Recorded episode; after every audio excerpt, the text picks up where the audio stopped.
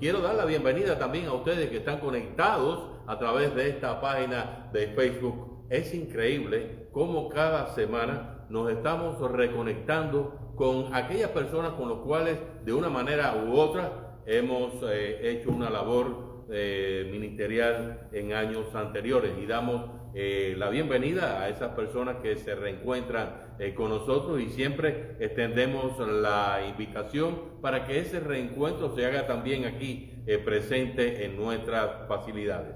Esta es la Iglesia Evangélica Luterana, el Hospital del Alma. Soy el pastor Benito Pérez López y tengo el privilegio de servir aquí en esta Iglesia Hospital del Alma y estamos localizados en el 2 9501SW 152 Avenida Homestead, Florida, en el apartado postal 33033.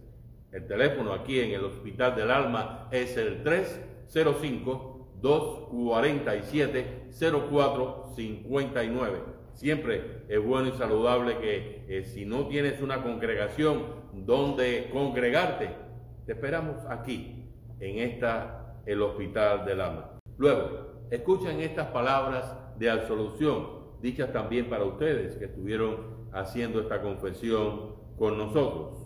Por la misericordia de Dios Todopoderoso, Jesucristo fue entregado a la muerte por nosotros, y por amor de Él, por sus méritos y por su gloriosa resurrección, Dios nos perdona todos nuestros pecados.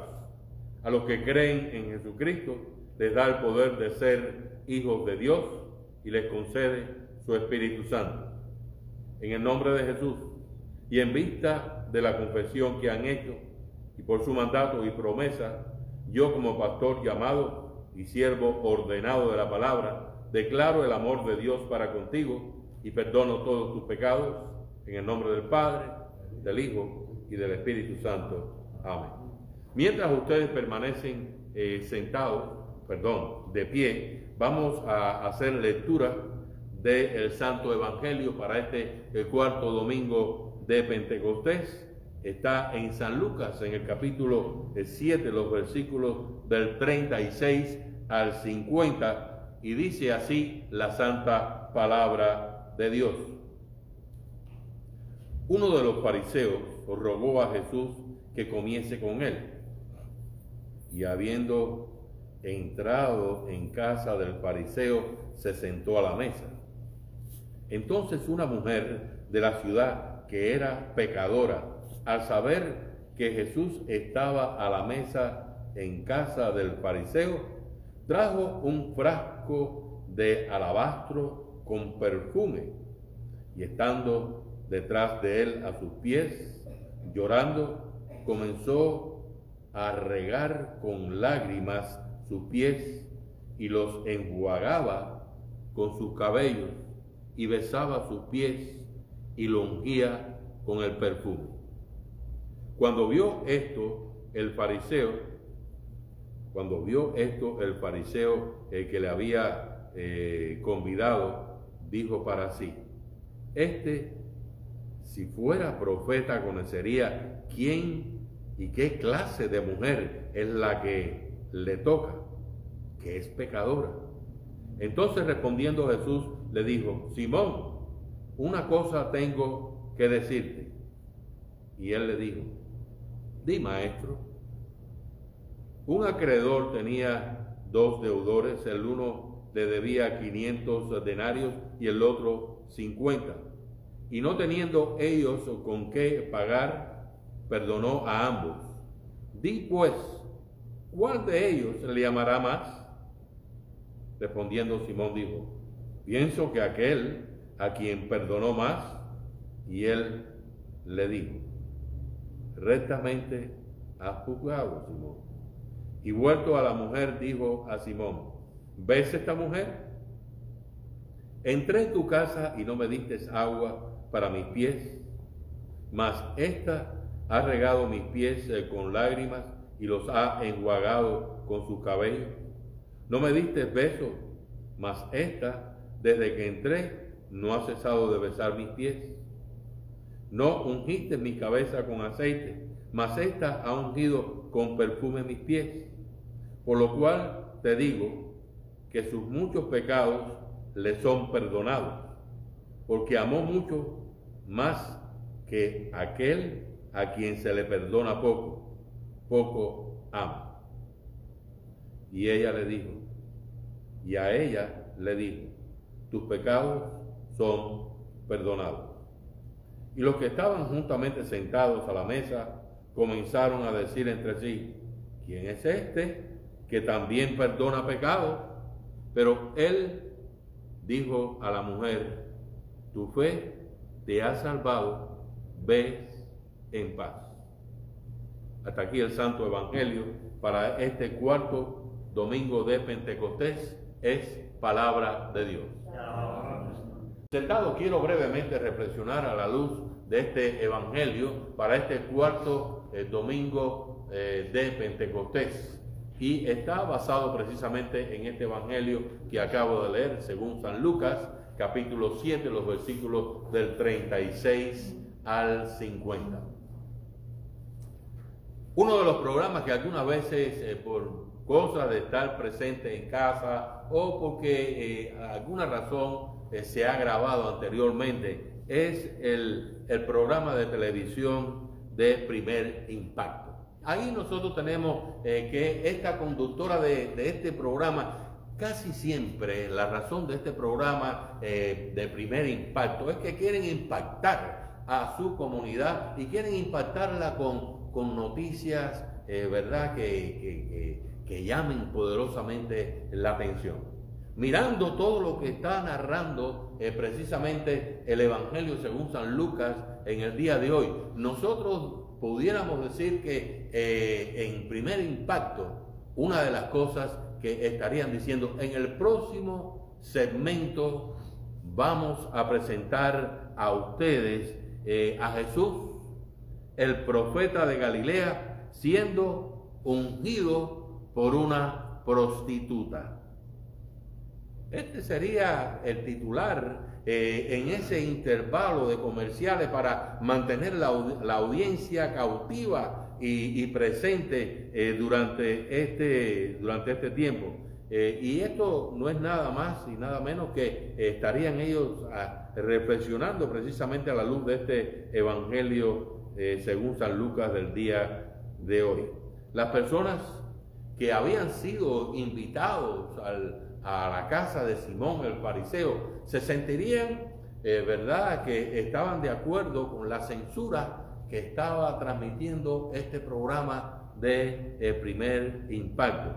Continuaría diciendo eh, ya en uno de esos intermedios, fue terrible. Así diría la conductora de primer impacto.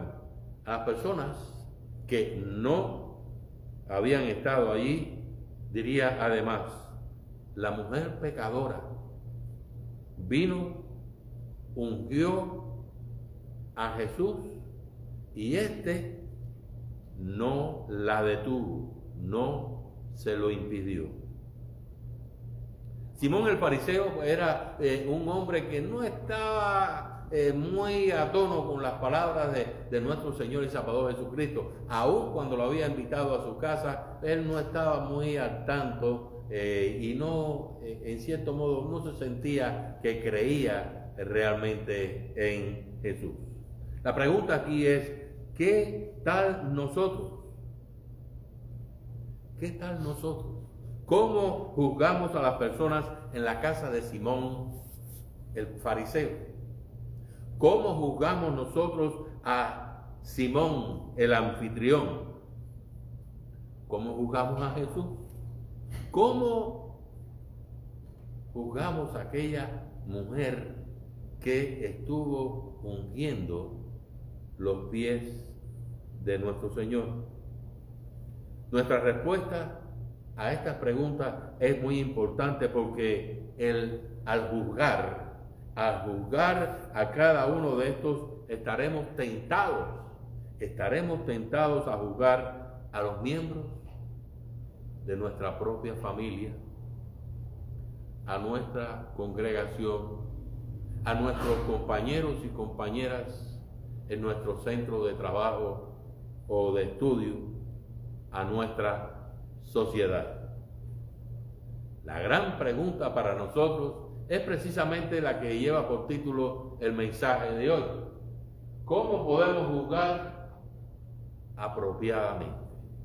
¿Cómo podemos juzgar apropiadamente? Y fíjense, esto realmente eh, en, en un país como el nuestro, donde eh, por cualquier cosa se levanta una cuestión tremenda. Ahora estamos en medio de esta situación eh, del aborto y hay toda una revuelta eh, con relación a ello, pero también hay otra situación con relación a la segunda enmienda y, los, y el uso de las armas.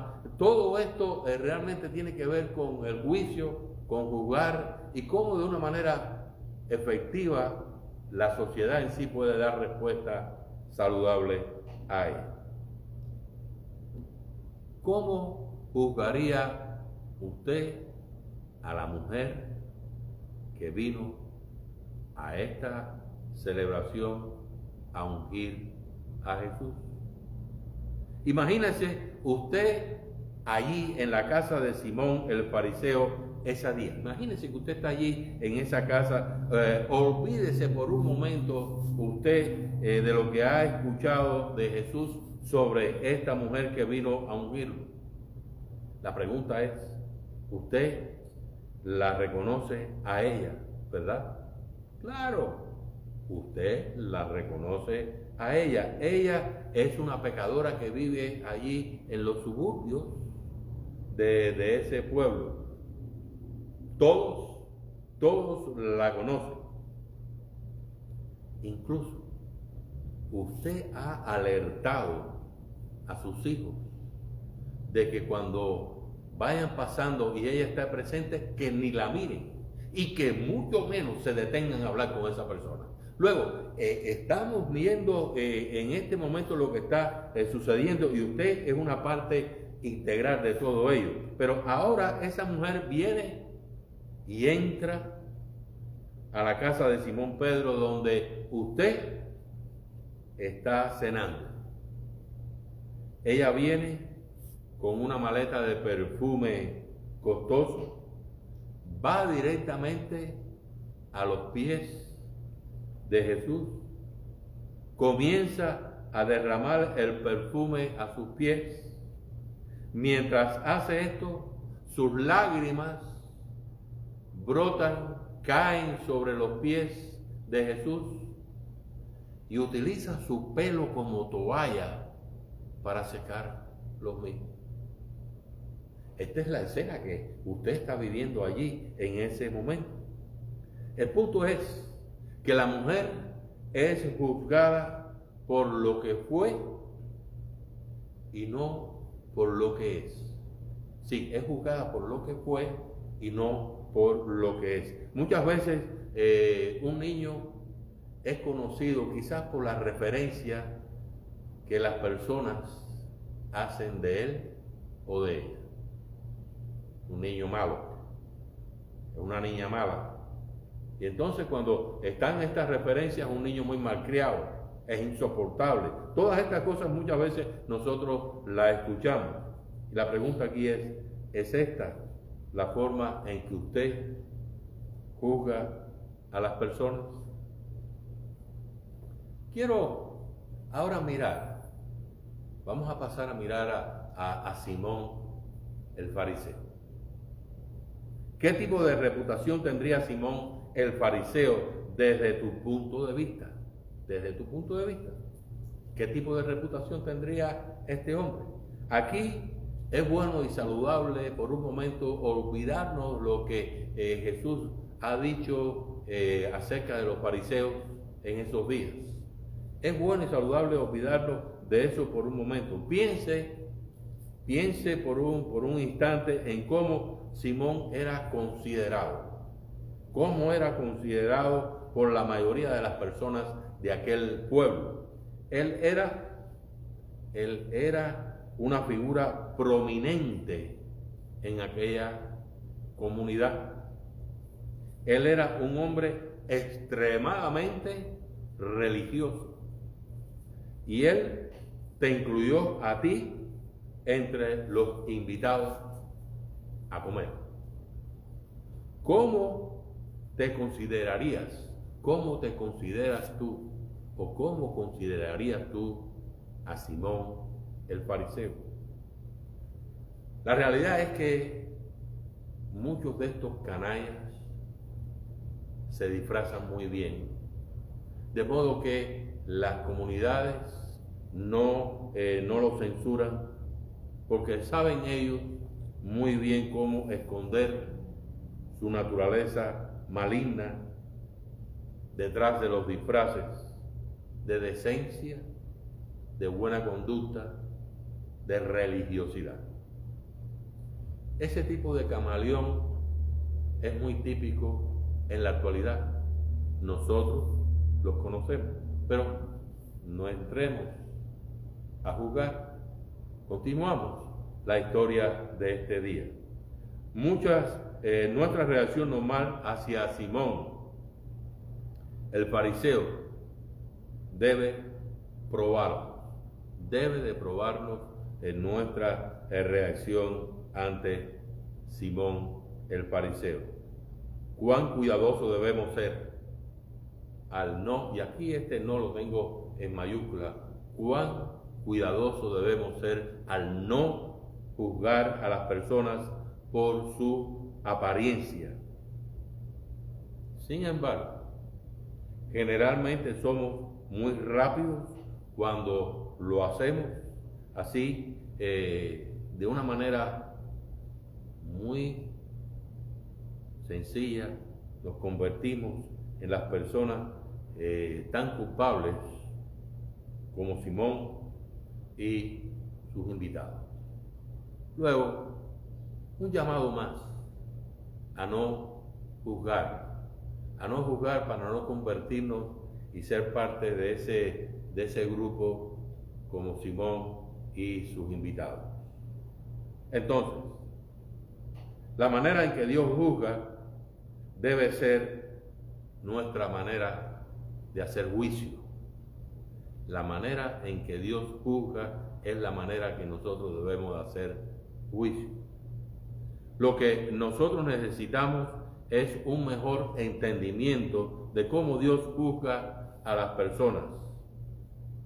Miremos el caso de la mujer que ungió los pies del profeta a través de los ojos de Jesús.